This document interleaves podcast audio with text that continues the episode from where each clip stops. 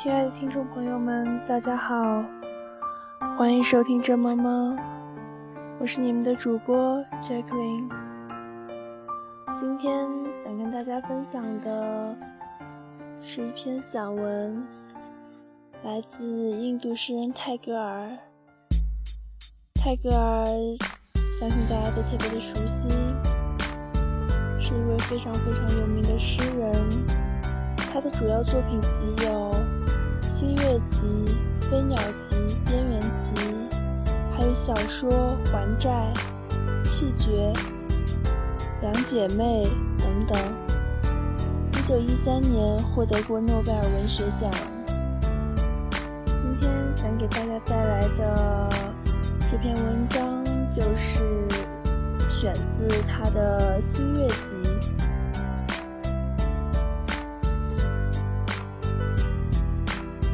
标题叫做《金色花雨天告别榕树》，其实是一篇由四则小散文组成的文章。金色花，假如我变成一朵金色花，只为了好玩，长在那树的高枝上，欢笑着在风中摇摆。又在新生的树叶上跳舞，妈妈，你会认识我吗？你要是叫道：“孩子，你在哪里呀？”我暗暗地在那里逆笑，却一声不响。我要悄悄地开放花瓣，看着你工作。当你沐浴后，湿发披在两肩，穿过金色花的树荫，走在你做祷告的小庭院时。你会嗅到这花的香气，却不知道这香气是我身上来的。当你吃过中饭，坐在窗前读罗摩耶娜，那可数的阴影落在你头发与膝上时，我便要投我小小的影子在你的书页上，正投在你所读的地方。但是你会猜得出这就是你孩子的小影子吗？当你黄昏时拿了灯到牛棚里去，我便要突然地再落到地上来，又成了你的孩子，求你给我讲故事听。你到哪里去了，你这坏孩子？我不告诉你妈妈，这就是你同我那时所要说的话了。雨天，乌云很快地集拢在森林的黝黑的边缘上。孩子，不要出去呀！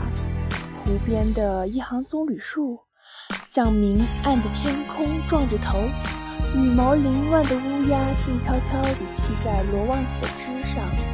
河的东岸正被乌沉沉的明色所侵袭。我们的牛系在篱笆上，高声咩叫。孩子，在这里等着，等我先把牛牵进牛棚里去。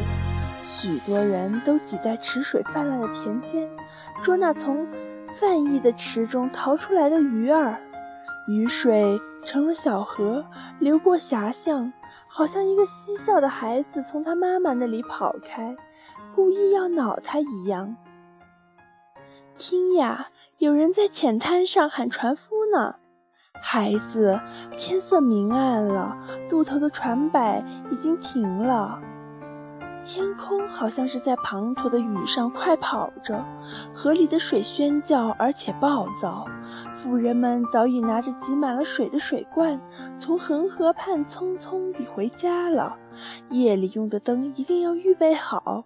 孩子，不要出去呀！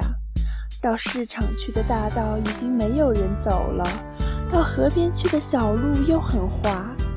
风在竹林里咆哮着，挣扎着。好像一只落在网中的野兽。告别，是我走的时候了，妈妈，我走了。当清静的黎明，你在幽暗中伸出双臂要抱你睡在床上的孩子时，我要说道：孩子不在那里呀，妈妈，我走了。我要变成一股清风抚摸着你。我要变成水中的涟漪，当你沐浴时，把你吻了又吻。大风之夜，当雨点在树叶中淅沥时，你在床上会听见我的微语；当电光从开着的窗口闪进你的屋里时，我的笑声也同它一起闪进。如果你醒着躺在床上，想你的孩子直到深夜，我将会在星空为你唱道：“睡呀，妈妈，睡呀。”我要乘着各处游荡的月光，悄悄地来到你的床上，趁你睡着时，躺在你的胸上。我要变成一个梦，从你的眼皮的微缝中钻到你睡眠的深处。当你醒来，吃惊的四望时，我便如同闪耀的萤火虫似的，闪闪地向暗中飞去了。当普耶大祭日。邻家的孩子们来屋里游玩时，我便要融化在笛声里，整日在你心头缭绕。亲爱的阿姨带了普耶里来，问道：“我们的孩子在哪儿呀，姐姐？”妈妈，你将温柔地告诉他：“他呀，现在在我的眼眸里，他现在是在我的身体里，在我的灵魂里。”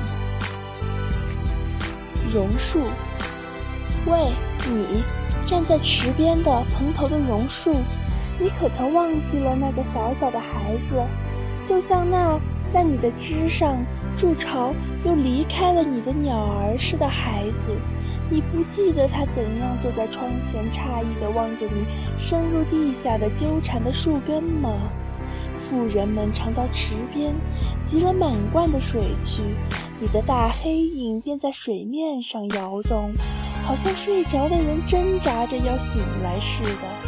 日光在微波上跳舞，好像不停不息的小梭在织着金色的花毡。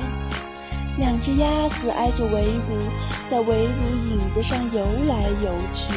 孩子静静地坐在那里想着，他想做风，吹过你的萧萧的树杈。想做你的影子，在水面上随了日光而去长；想做一只鸟儿，栖息在你最高的枝上；还想做那两只鸭，在芦苇与阴影中间游来游去。这就是泰戈尔的这首散文，选自《新月集》。《新月集》呢，是泰戈尔在二十三岁结婚以及有了孩子以后所写的，主要是歌颂了深挚幽婉的母爱，同时相信大家也能听出来，充满了天真的童趣。好了，今天就是这篇充满